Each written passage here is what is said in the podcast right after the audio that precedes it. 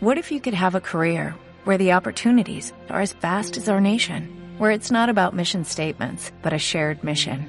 At U.S. Customs and Border Protection, we go beyond to protect more than borders, from ship to shore, air to ground, cities to local communities. CBP agents and officers are keeping people safe. Join U.S. Customs and Border Protection and go beyond for something far greater than yourself. Learn more at cbp.gov/careers. para andar contento, ni bien si haya una gallina que ya me lo meten preso.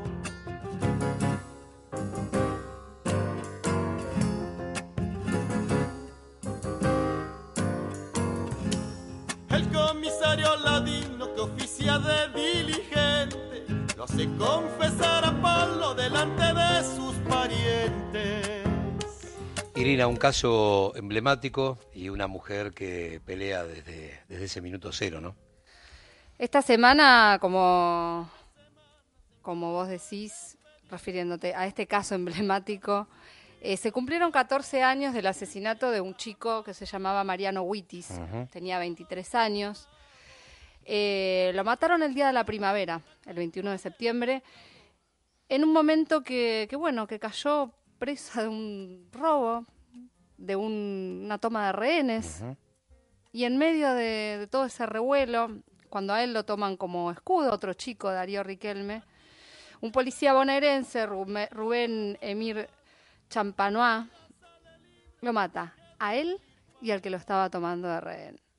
Su mamá es Raquel Huitis, es una mujer, quiero decir dos cosas de ella, la- una fortaleza gigantesca y una sonrisa que me impacta, carácter que me impacta mucho.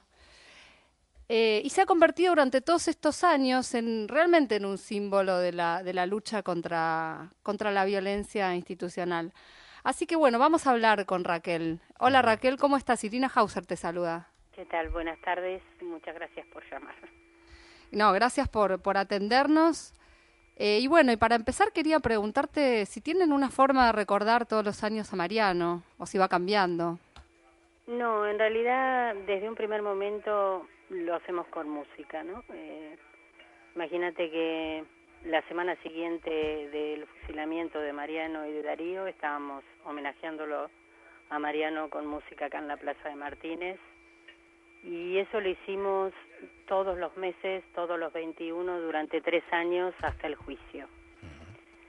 Eh, Mariano era músico. Mariano músico, amante de la música, del fútbol eh, y una persona para nosotros especial, por supuesto. Los músicos tienen, o los artistas tienen una particularidad en cuanto a sensibilidad y demás. Él era un joven como cualquiera, pero digamos muy querido por sus amigos, era siempre el que arreglaba los entuertos y siempre estaba dispuesto a acompañar al otro con su teclado Mm. Por eso este, todos los 21 se llena de jóvenes y me lo traen eh, un poco en cada canción, ¿no? Raquel, eh, otra cosa que también tengo que decir que, que seguramente no solo a mí me llamó la atención, sino a, a mucha gente, es tu acercamiento a la mamá del otro chico asesinado, del Darío Riquelme, que bueno, que era el que lo estaba sujetando en aquel momento como escudo. Eh, Ana no María, ¿no? ¿Cómo, ¿Cómo fue eso y qué te acercó a ella? En realidad ella se acercó a nosotros este, con mucha valentía porque no sabía, si bien nosotros teníamos un mensaje de que los dos, ninguno de los dos merecía ser muerto como lo fue, eh, se acercó a la plaza un- en un homenaje y después la invitamos a casa y charlamos con ella y conocimos su historia, ¿no? Su- la historia de vida de, de Darío y de ella que eh, siempre peleó por su hijo. em, ella no quería actuar en la justicia porque decía, bueno, tenía malas juntas y nosotros le insistimos en que debía defenderlo porque si bien Darío había cometido un error, robar un banco, eh, no merecía ser fusilado por la espalda como lo fue el 21 de septiembre. Pero la justicia tuvo distinta vara, ¿no? En el caso... Sí, en realidad a lo largo de todo el proceso judicial hemos tenido escándalos de distintos tipos y en el primer juicio, digamos, los jueces fueron discriminatorios, condenaron por la muerte de Mariano, pero absolvieron por la muerte de Darío.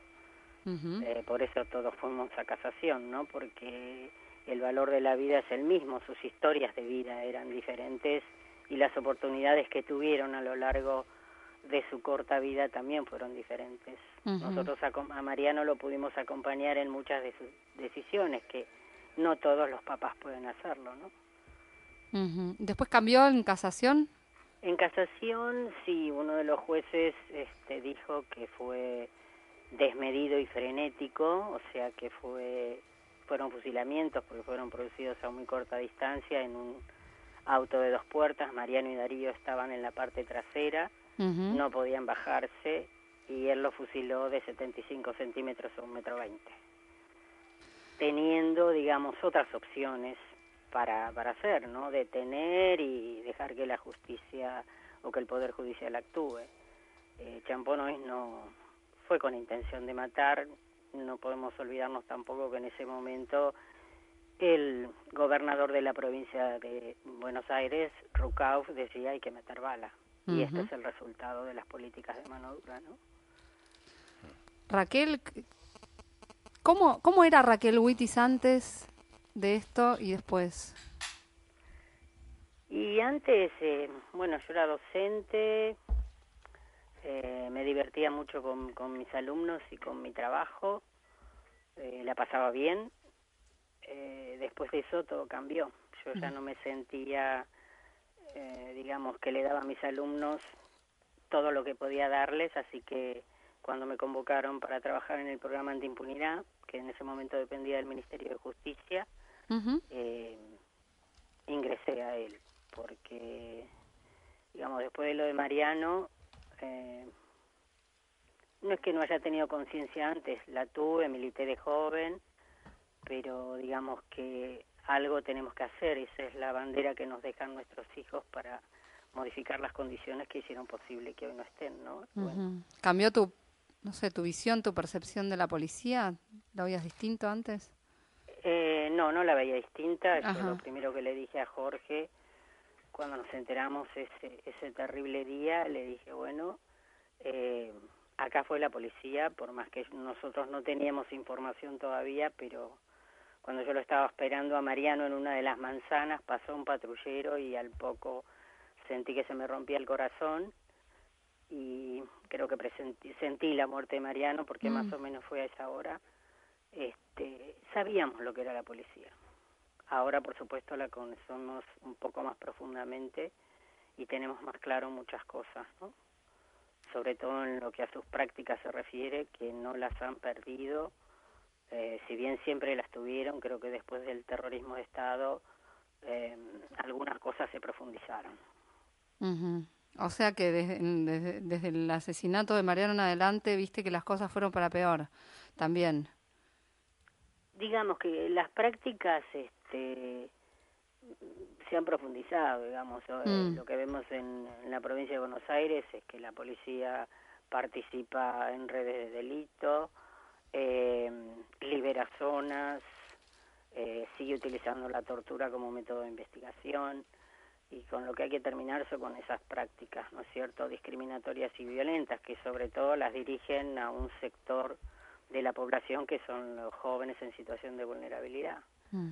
Eh, nos va a costar mucho, esto es un cambio cultural que tenemos que hacer porque se va la vida de nuestros jóvenes, eh, pero digamos, esto no nace solo, está avalado por un lado por el Poder Judicial, que muchas veces no sanciona como tiene que sancionar sobre todo delitos tan graves como la tortura o gatillo fácil, y que hay grandes sectores de la sociedad que piensan que esta es la única solución para resolver el tema del delito y la violencia, ¿no? Y desde... es un problema.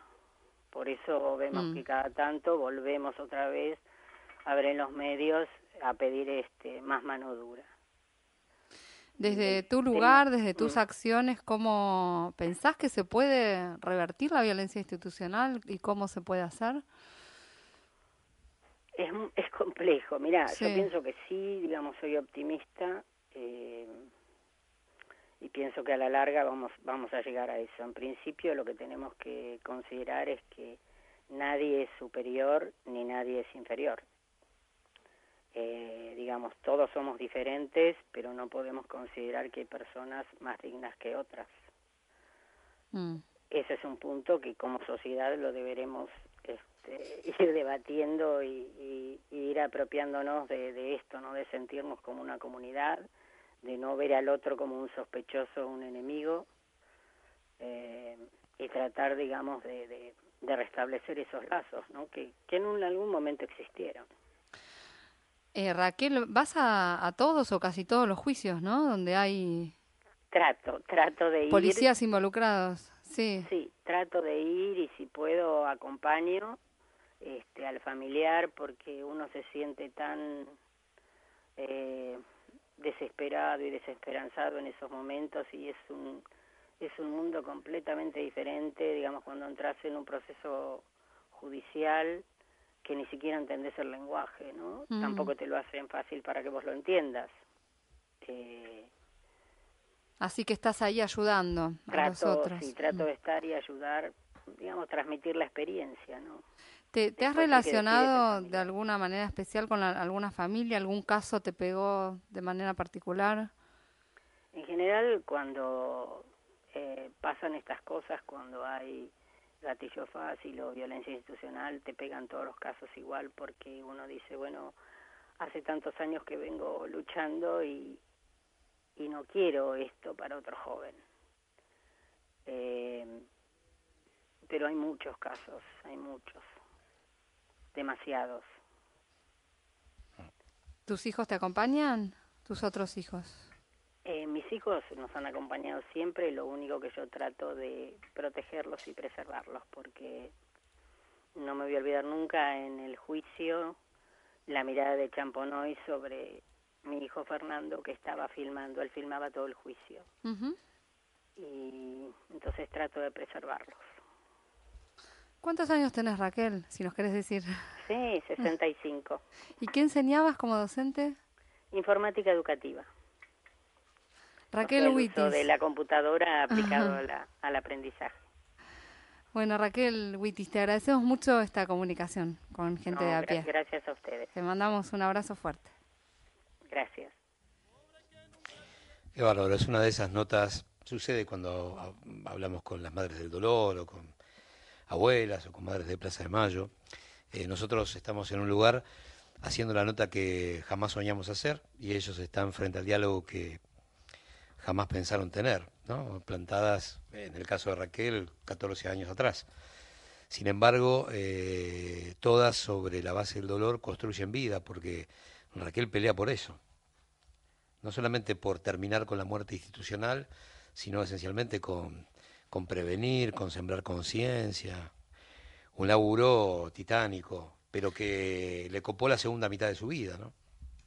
Y te digo que va a todos los juicios y es un sostén impresionante de, las otras familias. Por eso yo, yo le preguntaba por eso, pues es, es notable, es una mujer, es una mujer impresionante. Sí, sí. Gente de a pie. As a new Western Union customer, you can enjoy a $0 transfer fee on your first international online money transfer. Send money to your family and friends back home the fast, easy, and reliable way. Visit westernunion.com or download our app today to get started, and your first transfer fee is on us. FX gains apply, not available for credit cards and transfers to Cuba. Services offered by Western Union Financial Services Inc. and MLS 906983 or Western Union International Services LLC and MLS 906985.